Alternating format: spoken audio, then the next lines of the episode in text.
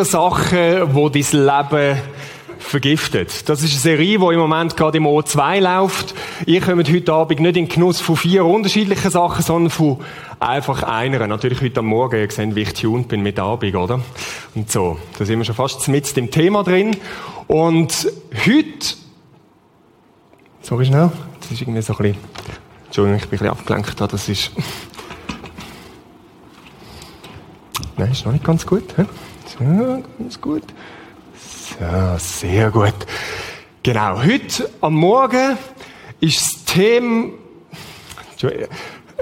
kurze, kurze Anweisung, sorry, Videoleute, ich fände es noch wichtig, einfach fürs Kino, weil ähm, das einfach mehr die Kamera fürs Kino am Laufen ist, weil die Seite kommt bei mir einfach besser. So, ähm, die, ja, eben, da habe ich so zwei Mutter mal, das ist nicht so gut. Danke vielmals für die Anpassung, ja. Mhm. Und leckt mir sind die Stiefel da vorne wieder schief. Das ist einfach, dank, hey, danke vielmals. Danke, jetzt geht's mir gut. Und damit sind wir schon mit drin im Thema von heute Morgen.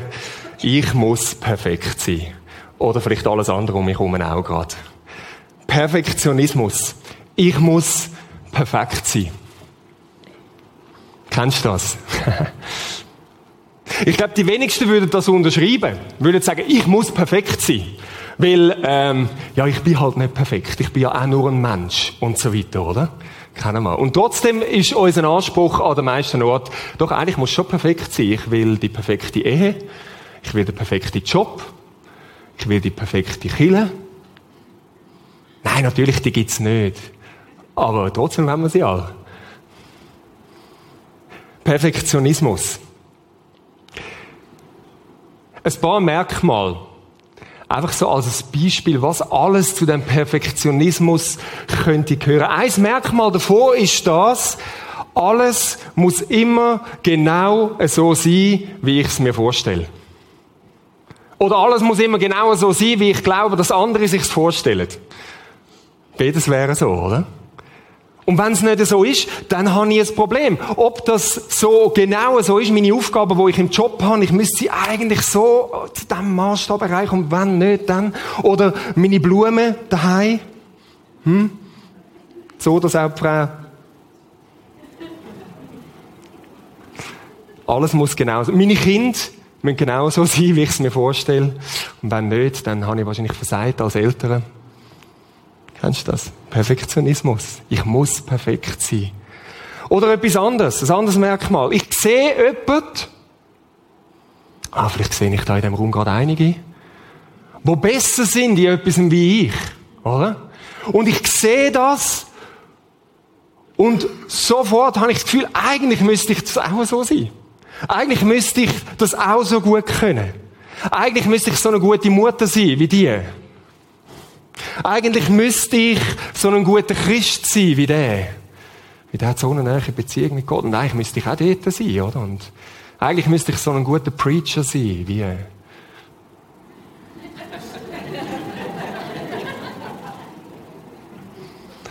Und ein weiteres Merkmal, und ich glaube, das ist eins, das ganz, ganz verbreitet ist. Kein Fehler machen. Ich muss perfekt sein. Ich kann mir es nicht leisten, Fehler zu machen. Versagen geht überhaupt nicht. Ja, aber wir machen ja Fehler. Ja, das wissen wir alle. Und trotzdem hat man das Gefühl, eigentlich müsste ich ohne das können durchs Leben kommen. Das Missgeschick oder das. Und jetzt habe ich wieder den Blödsinn gemacht und bin ich wieder das ungeschickte Ding. Sollte doch endlich vorbei sein. Von so ganz kleinen Sachen bis hin zu den richtig grossen Sachen. Du sagst, nein, ich habe, ich habe schwer versagt im Leben. Und das darf nicht passieren. Darf nicht passieren. Was mache ich jetzt damit? Was mache ich damit? Und dann nachher kommt noch dazu die Angst, von anderen beurteilt zu werden, oder? Die anderen, die einem dabei beobachten. Und du denkst eigentlich selber schon, du dürftest das nicht. Und jetzt kommen die anderen noch, wo du Angst hast. Wenn die sehen, was ich jetzt gemacht habe und wo ich bin, dann, nicht gut. Ich muss perfekt sein.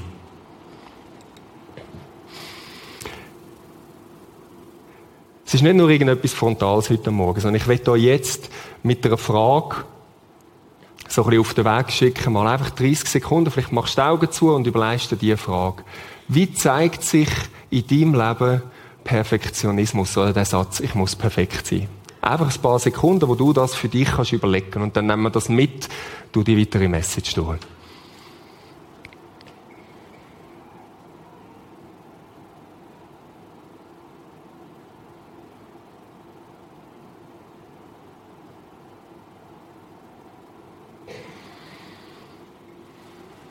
Was sagt denn die Bibel zu Perfektionismus? Ich möchte euch einen Text zeigen, wo man vielleicht nicht gerade sofort mit dem in Verbindung bringen würde. Wo man nicht sofort würde sagen, ja, da geht's um das Thema. Es ist das erste von den zehn Geboten. Das erste von den zehn Geboten und es steht im zweiten Mose. Wir können mal den Text einblenden und miteinander lesen. Du sollst keine anderen Götter neben mir haben. Ja, was hat denn das jetzt bitte schön mit wollen perfekt sein zu tun? Unheimlich viel. Was ist denn unser Hauptgötz in unserem Leben? Da gibt's alles Mögliche, wo man noch neben Gott könnte haben. Das Hauptsächliche, der Hauptgötz in meinem Leben, das bin ich selber. Das bin ich selber. Und mit dem ist klar, dass Perfektionismus und die ganze Frage immer eine Identitätsfrage ist. Es hat immer mit mir zu tun, mit dem, wie ich mich sehe. Was ist Perfektionismus? Perfektionismus macht sich selber zu Gott. Das ist das, was passiert. Perfektionismus macht sich selber zu Gott, weil ich den Anspruch erhebe, fehlerlos zu sein, perfekt zu sein, letztlich so zu sein wie Gott. Du sollst keine anderen Götter neben mir haben. Und der Anspruch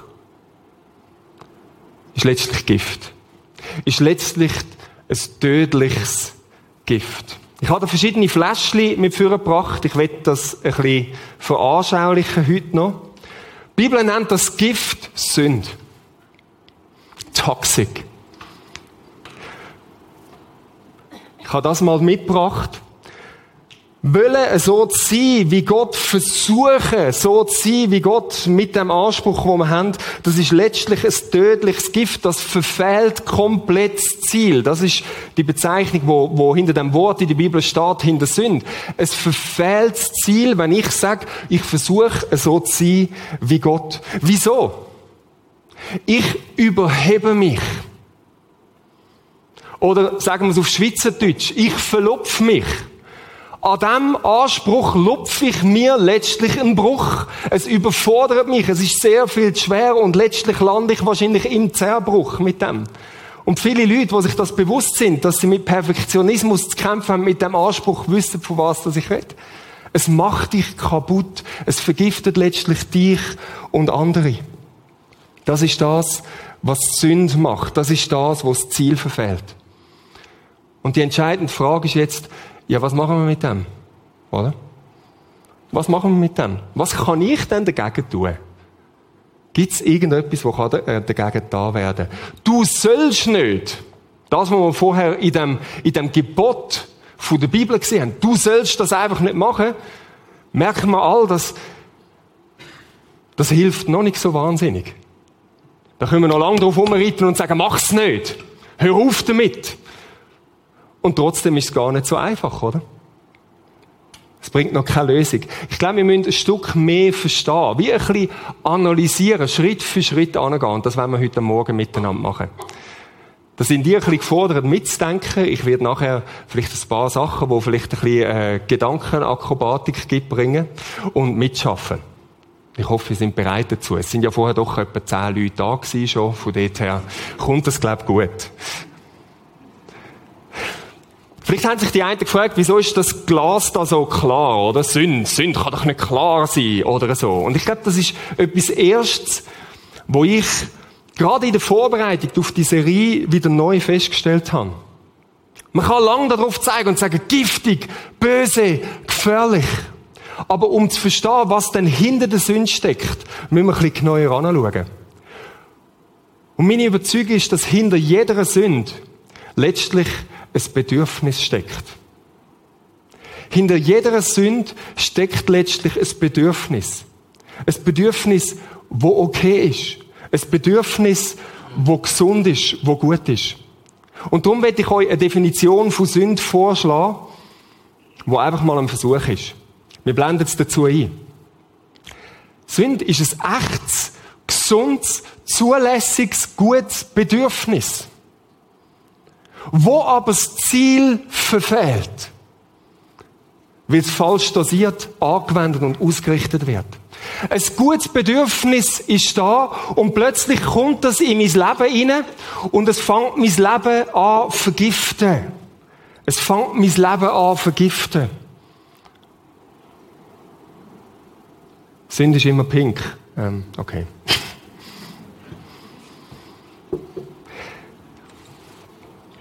Was passiert dort drin? Es vergiftet Bedürfnis.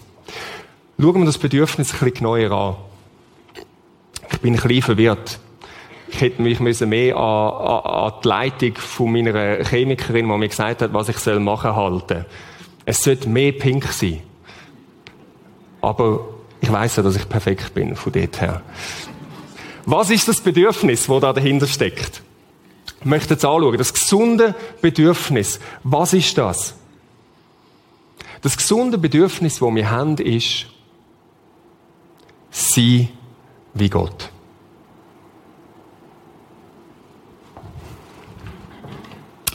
Ähm, Michi, jetzt äh, komme ich nicht mehr so ganz raus. Jetzt haben wir doch vorher gesagt, dass das gerade vergiftet ist, wenn man das wendet. Was ist jetzt das? Danke vielmals, dass du fragst. Gute Frage.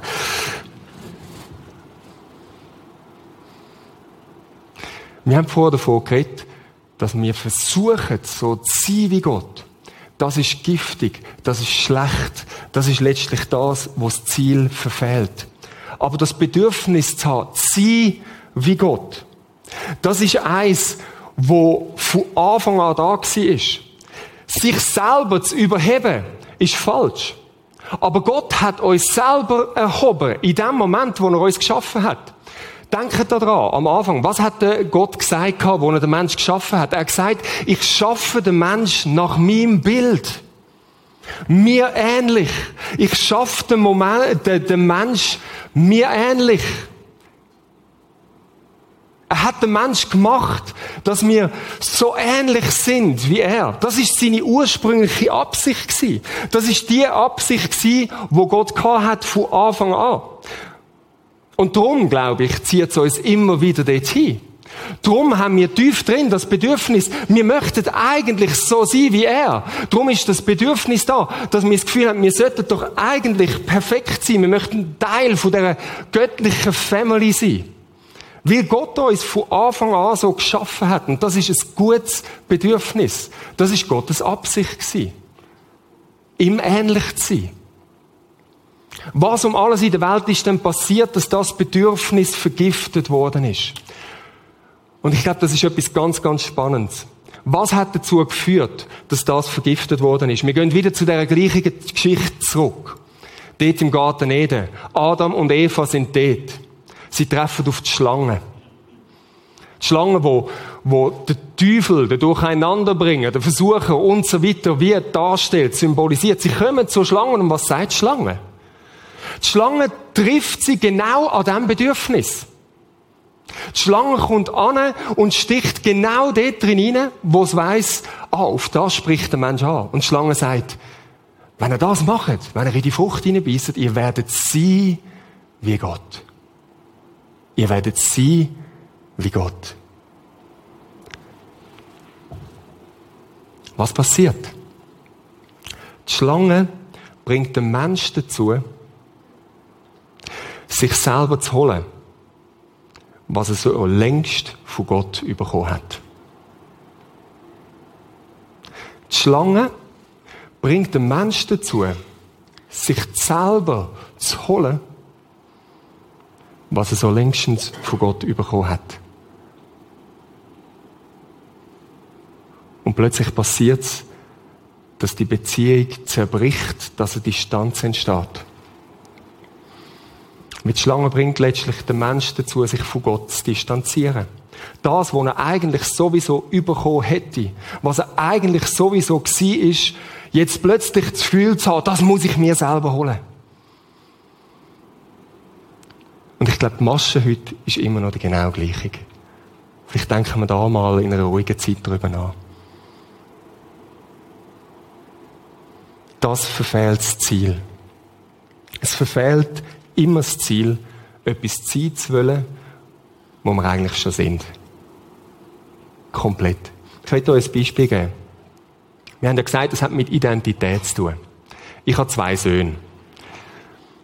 Wenn ich mir vorstelle, dass die alles dran setzen, jetzt endlich Söhne von mir zu sein, sie versuchen sich hartnäckig so zu verhalten, dass sie endlich als Söhne von mir gelten und dass sie irgendwo den Maßstab erreichen, wo ich kann, das würde unsere Beziehung komplett zerstören. Wieso? Weil sie sind Söhne, sie sind meine Kinder. Sowieso klar. Und je härter sie es versuchen, je mehr sie endlich versuchen, Söhne zu sein von mir, desto mehr Distanz schafft es zwischen uns. Und ich würde mich ehrlich gesagt fragen, was um alles in der Welt haben, ist da schiefgelaufen? Was ist da schiefgelaufen? Es würde unsere Beziehung vergiften und zerstören und genau das Gleiche passiert mit dem Perfektionismus, mit dem Anspruch, ich versuche irgendwie so zu sein wie Gott. Indem ich keine Fehler mache, indem ich perfekt bin.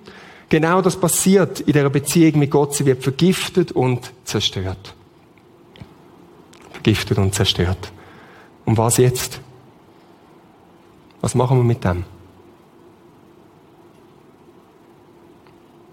Die Bibel hat Antworten darauf. Und die Bibel setzt eine klare, eine klare Diagnose in dem Ganzen. Gerade das, was wir vorher gelesen haben, aus den zehn Geboten, ist ein Teil von so einer Diagnose. Die Bibel zeigt mit dem Gesetz, was denn der Maßstab wäre. Was eigentlich sein sollte. Wie es denkt wäre. Das ist das, was passiert. Es sagt mit dem Gesetz, was soll sein und was nicht soll sein. Was nicht soll sein, das haben wir vorher schon gesehen. Versuch nicht so zu sein wie Gott. Versuch nicht irgendwo den Maßstab zu erreichen. Wie das letztlich zerstörerisch ist. Aber die Bibel setzt noch eine andere Diagnose. Und die können wir nachlesen im 3. Mose 19, Vers 2. Dort sagt die Bibel nämlich auch, bist perfekt. Weil ich bin perfekt, sagt Gott. Bis perfekt. Weil ich bin perfekt, sagt Gott. Und dann merken wir, wir sind irgendwo in diesem Dilemma drin. Auf der einen Seite, man soll nicht versuchen und irgendwo sich hinzuschaffen. Auf der anderen Seite ist aber der Maßstab da wo das Gesetz wie sagt, hey, da ist der ursprüngliche Zustand, wo Gott dich geschaffen hat, ihm ähnlich, nach seinem Bild. Das wäre das, wo du eigentlich solltest sein. Das wäre das, wofür du geschaffen bist. Bis heilig, so heißt es ganz wortwörtlich. Weil ich bin heilig. Und wir merken schon drin, die Diagnose, vielleicht können wir das mal einblenden, dass wir es sehen, die Diagnose, die das Gesetz macht, die setzt uns in ein Dilemma hinein. Das Gesetz ist gut. Ohne das Gesetz hätte ich nicht erkannt, was Sünde ist. Ohne Gesetz würde ich nicht sehen, ja, wohin soll ich denn gehen? Für was bin ich denn gemacht? Ohne Gesetz würde ich auch nicht sehen, nein, mach das nicht, das ist schlecht. Aber wir sind in einem Dilemma drin, oder? Ich sollte den Maßstab erreichen, aber ich sollte es nicht aus eigener Kraft versuchen. Was um alles in der Welt soll ich mit dem jetzt machen? Das Dilemma, die Spannung da drin, glaube die spüren die meisten von uns und die Spannung bringt uns letztlich um. An einer anderen Stelle im Römerbrief redet die Bibel genau von dem. Vielleicht können wir den Text mal miteinander lesen. Die Sünde ergriff die Gelegenheit und benutzte das Gesetz, um mich zu täuschen und zu töten. Die Sünde ergriff die Gelegenheit und benutzte das Gesetz, um mich zu täuschen und zu töten. Sünd kommt drin und ich glaube, genau das ist das mit dem Dilemma. Und sagt, look, du müsstest den Maßstab erreichen. Und wir merken, wir packen es einfach überhaupt nicht. Die Sünde nimmt das Gesetz, wo absolut gut ist, wo zulässig ist, und vergiftet. Benutzt missbraucht es. Mal schauen, ob das funktioniert.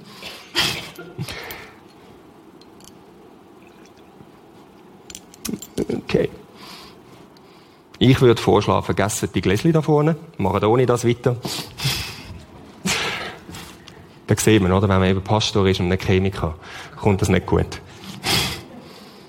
Die Sünde vergiftet das und benutzt das Gesetz, wo eigentlich Leben spenden wo gut bringen wo einen guten Maßstab ansagt und tötet uns damit. Weil plötzlich ist es nicht einfach nur die Folge von meinem Versagen, nicht nur die Folge von dem, dass ich merke, warte mal, mein Perfektionismus vergiftet mich eigentlich, sondern plötzlich kommt auch noch Panik und Druck auf, zu sagen, ich muss etwas erreichen, wo ich aber niemals kann erreichen. Und du merkst deine eigene Ohnmacht, dass du ohne Macht bist, dass du den Maßstab müsstest erfüllen, aber es einfach nicht anbekommst. Und da dabei gehst du schlicht und einfach drauf. Und das ist eine Auswirkung. Das ist die Wirkung von dieser Vergiftung. Das ist eigentlich ein recht hoffnungsloser Zustand bis dorthin. Die Auswirkung von dieser Vergiftung. Es vergiftet dich und es vergiftet andere. Wie vergiftet es dich? Es ist so im wahrsten Sinn vom Wort so ein Teufelskreis, wo sich rundum dreht, dass du versuchst, etwas zu erreichen und immer wieder merkst, ich versag. Ich versag, ich erreiche das nicht, ich pack's nicht. Und das dreht sich rundum immer und immer und immer und immer wieder. Und in dir drin merkst deine Identität sagt dir etwas, du bist eigentlich nur angenommen, wenn du alles richtig machst. Das gilt in Bezug auf Gott und das gilt dann auch in Bezug auf andere Menschen. Du bist nur angenommen, wenn du alles richtig machst. Letztlich ist das eine Identität wie von einem Waisenkind. Ein weises Kind, das das Gefühl hat, ich muss die Gunst von meinen potenziellen Adoptiveltern gewinnen. Ich muss letztlich die Gunst von Fremden gewinnen. Und ich glaube, vielfach sind wir genau so unterwegs, auch als Christen, haben wir das Gefühl. Wir sind wie als weise Kinder unterwegs. Und sind in diesem Teufelskreis drin gefangen, dass wir nie den Maßstab erreichen können, wo wir sollten. Was ist die Folge davon? Isolation. Der Kreislauf von Schuld und Scham, der isoliert dich und mich.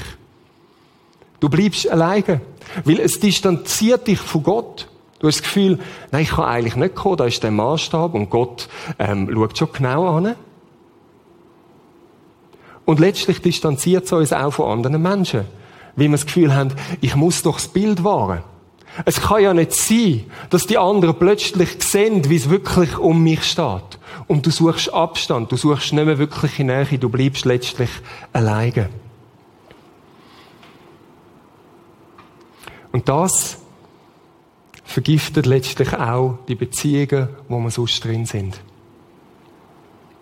Bewusst oder unbewusst ziehe ich mit meinem eigenen Anspruch, wo ich habe, Menschen, wahrscheinlich die, die mir besonders näher sind, mit in den Teufelskreis hinein.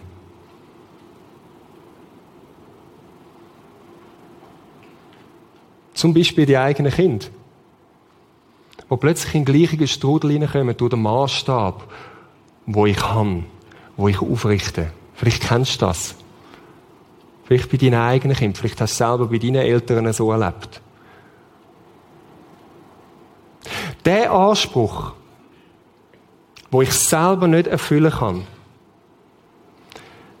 wende ich auf andere an.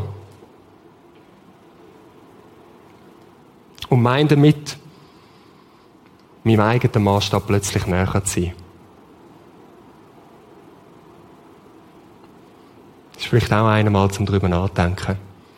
Der Maßstab, wo ich selber nicht erfüllen kann, wende ich auf andere an und habe dabei noch das Gefühl, jetzt sage ich dem Ganzen ein bisschen näher.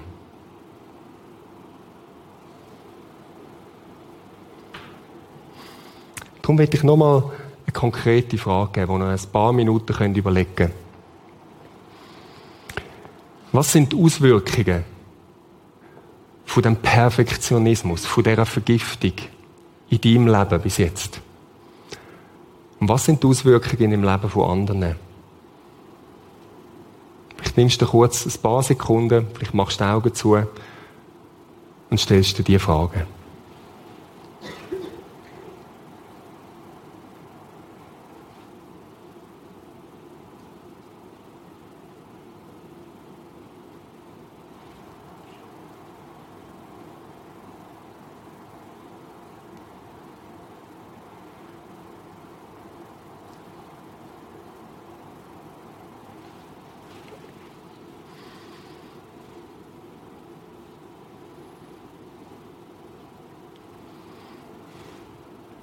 Frage ist, gibt es ein Mittel dagegen? Der Kreislauf, wo man wieder in Gefangen scheint. Gibt es ein Mittel dagegen? Bis jetzt ist die Situation eigentlich recht düster, die wir gezeichnet haben, oder? Findest du, ui, ui, was machen wir jetzt dort mit? Und ich glaube, die gute Nachricht ist wirklich folgende. Es gibt ein Mittel.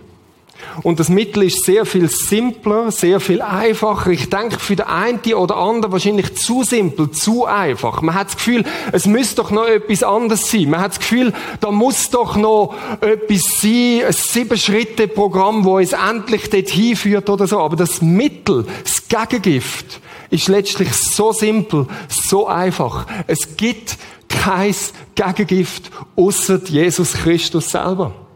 Er in Person. Es gibt kein Gegengift als nur er in Person. Es gibt kein Gegengift als das Evangelium. Wieso ist das so? Jedes andere Mittel, jedes andere Ding, wo man versucht, ist ein Teil von dem vergifteten System von dieser Welt, von dem, wie wir da funktionieren. Wenn ich euch jetzt ein Sieben-Schritte-Programm würde präsentieren, wie man endlich aus dem Perfektionismus kann ausbrechen kann, hat es genau wieder die vergiftete Wirkung. Du musst es eigentlich wieder erreichen und vielleicht hast du die sieben Schritte nicht genug gut angewendet, damit du endlich frei wirst. Wie viel auch christliche Ratgeber und Bücher geistern um, wo genau das zementieren. Wo sagen, ja, weißt, wenn du das und das und das und das machst, dann hast du Freiheit.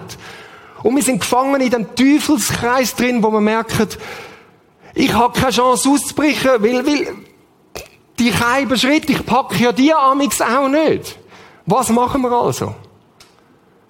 Und da kommt genau das Evangelium rein. Jesus Christus ist das einzige Mittel, das einzige Gegengift, wo nicht ein Teil von dem System ist. Ich möchte einen Text anschauen vom Römerbrief miteinander.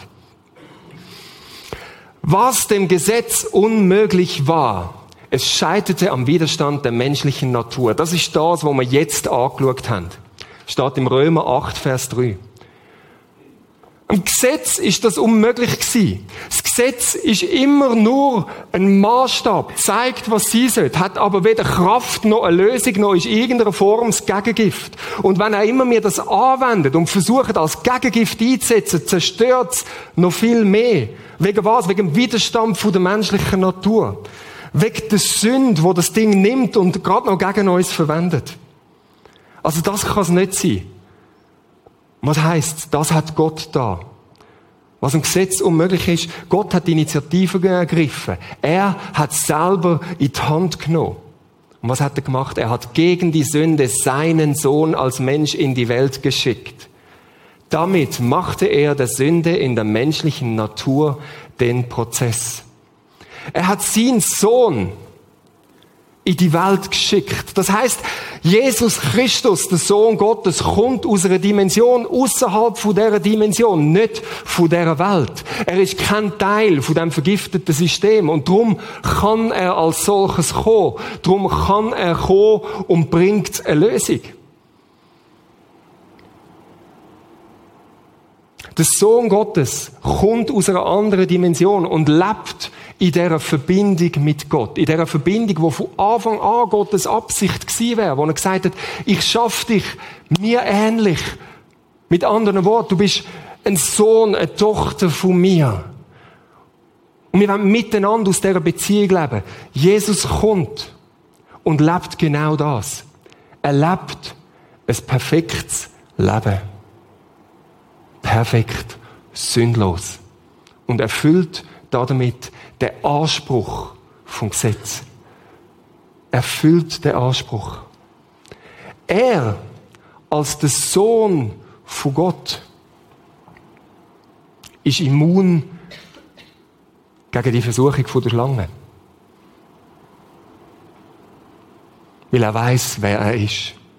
Er weiß, ich bin der Sohn von Gott. Ich lebe aus dieser Verbindung. Und darum ist er immun für die Versuchung, die sagt, nimm dir selber, was du eigentlich schon längstens hast. Wenn du weißt, was du hast, wenn du weißt, wie Gott dich sieht, dann bist du immun gegen das. Und das ist Jesus, er hat das vorgemacht. Als der Sohn Gottes. Die Sünde hat ihm nichts können anhaben, weil er weiß, wer er ist. Und er kommt und er erinnert den Menschen daran, eigentlich sind ja alles Kind von Gott. Das ist seine Absicht gewesen, von Anfang an. Er zeigt das. Er zeigt das wie ein Kind von Gott, wie ein Sohn Gottes, wie er lebt. Und letztlich in einer absolut Hirn und Herz verbrannte Tat von der Liebe zerstörte der Teufelskreis dort am Kreuz. Er durchbricht den Kreislauf, weil er als Unschuldiger stirbt, weil er das ganze System komplett über den Haufen wirft und reinkommt mit einem System, wo nicht von der Welt ist, ein System von der Gnade, von der Liebe, von der Annahme, das System vom Vater vom Himmel. Das bringt er und das beweist er dort, wo er am Kreuz hängt. Leute, das ist das Evangelium. Das ist das Evangelium. Es gibt kein anderes. Das ist das Evangelium. Gott schickt seinen Sohn auf einen verwaisten Planet. Wo Leute leben, die nicht mehr wissen, wer sie sind. Wo das Gefühl haben, sie müssten irgendwie durch Leistung irgendetwas bringen. Er schickt seinen Sohn auf einen verwaisten Planet mit dieser guten Botschaft. Ich habe nie aufgehört, dich zu lieben. Nie.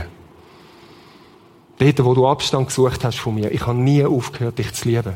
Dort, wo du versucht hast, Gott zu spielen mit dem Anspruch, wo du hast, ich habe nie aufgehört, dich zu lieben. Dort, wo du die tiefsten Tiefen abgesunken bist und im Dreck rumgewühlt hast, ich habe nie aufgehört, dich zu lieben. Das ist die Botschaft, wo Jesus bringt. So simpel, so klar. Und so einfach wird der Teufelskreis vom Perfektionismus durchbrochen, weil Gott sagt, du gehörst zu mir. Du gehörst zu mir.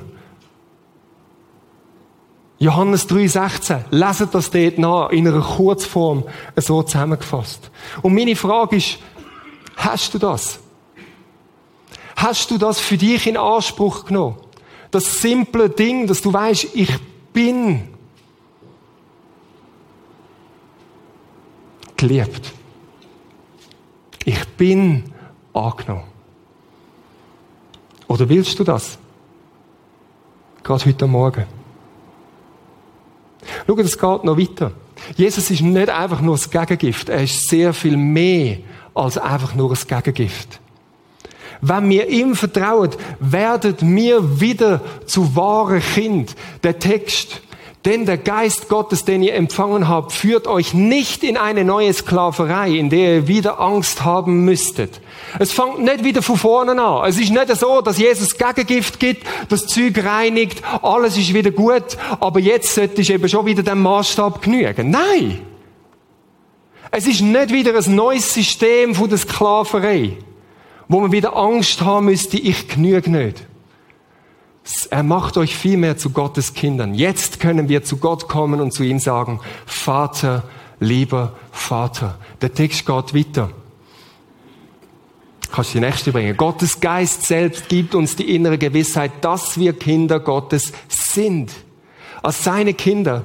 Aber sind wir gemeinsam mit Christus auch seine Erben.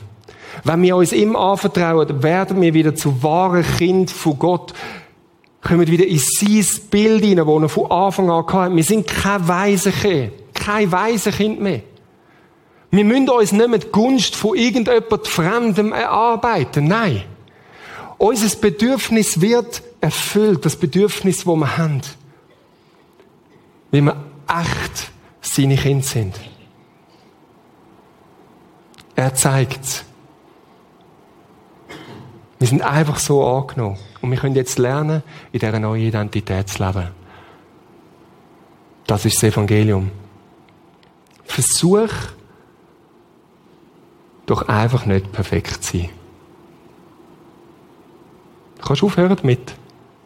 Es ist nicht nötig. Es ist nicht nötig. Sondern fang an, deinen Vater zu sehen, wo dir sagt, du bist perfekt. Du bist perfekt. Wenn ich meine Kinder anschaue, die sind perfekt. Ist mir völlig egal, was alle anderen sagen. Ist mir völlig egal, was auch noch nicht gerade so ist, wie ich es mir vorstellen würde. Die sind einfach perfekt. Und genau das sagt der Vater im Himmel über dich, wenn er dich anschaut, wie du sein Kind bist. Das durchbricht den Teufelskreis von dem Perfektionismus. Wir möchten miteinander etwas beten. Kannst du das Gebet einblenden? Wo dich wie dort drauf auflupft. Nehmen wir uns einen Moment von der Stille, wo du das bettest und sagst, ich löse mich von meiner Leistungsidentität. Vielleicht braucht es wie einen bewussten Akt heute Morgen. Kannst du dort einfüllen, was du willst. Kannst Perfektionismus einfüllen, kannst irgendetwas Konkretes einfüllen. Ich löse mich von meiner Leistungsidentität und nagle sie als Kreuz. Stell dir in dem Moment wirklich das vor. Da ist der Jesus an dem Kreuz und du hängst das Ding dort hin, weil dort gehört es hin. Es ist mit ihm gestorben, es ist vorbei, du musst das nicht mehr. Und dann stellen wir uns auf den Boden der Wahrheit. Danke, Jesus, bin ich nicht mehr Weise, sondern Kind. Und dann stellt ihm die Frage. Es ist eine echte Beziehung. Stelle dir die Frage. Zeig du mir, wie du mich siehst. Sag du mir, wie du mich siehst. Und vielleicht ist in dem Moment, hast du wie Sinn, das Bild, wo Gott dir etwas zeigt, Vielleicht ist es ein Gedanke, der durchkommt, vielleicht ist es ein starkes Gefühl, wie auch immer Gott jetzt sich entscheidet zu reden. Nimm das einfach. Nehmen wir uns kurz die Minuten und jeder für sich dort am Platz, bet das Gebet und los mal einen ersten Schritt an, was Gott dir sagt.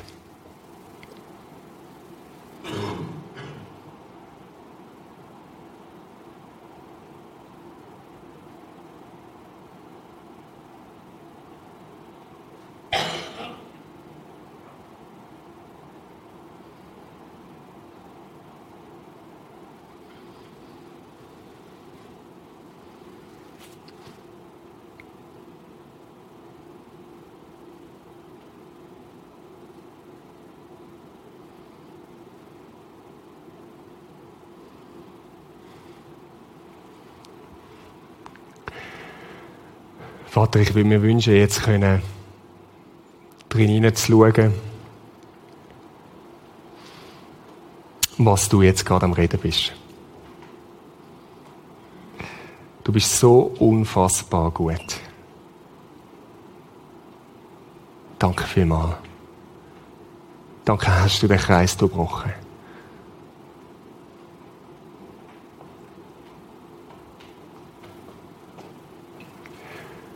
Und Heiliger Geist, ich bitte dich, dass du mit uns, wo jetzt da zusammen sind, uns auf einen Weg mitnimmst, wo wir mehr und mehr von dem entdecken, wie du uns siehst. Mehr und mehr von dem entdecken, was es heisst, dein Kind zu sein. Mehr und mehr von dem entdecken, was wir alles haben. Eine enorme Fülle. Du sagst, wir sind Erben. Das heißt, das, was dir gehört, gehört uns. Unfassbar.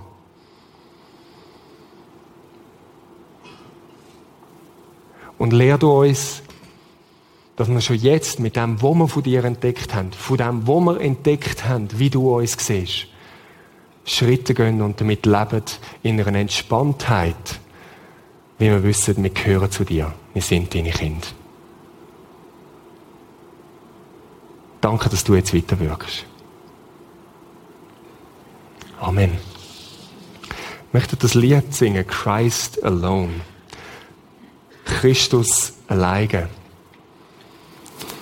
Und ich fände es toll, wenn wir miteinander dazu aufstehen und wir sagen, so eine Entscheidung, ich will mich auf den Grund und Boden stellen, wo wir jetzt in diesem Lied besingen. Du alleine, du genügst, du bringst die Lösung, du bist der eine.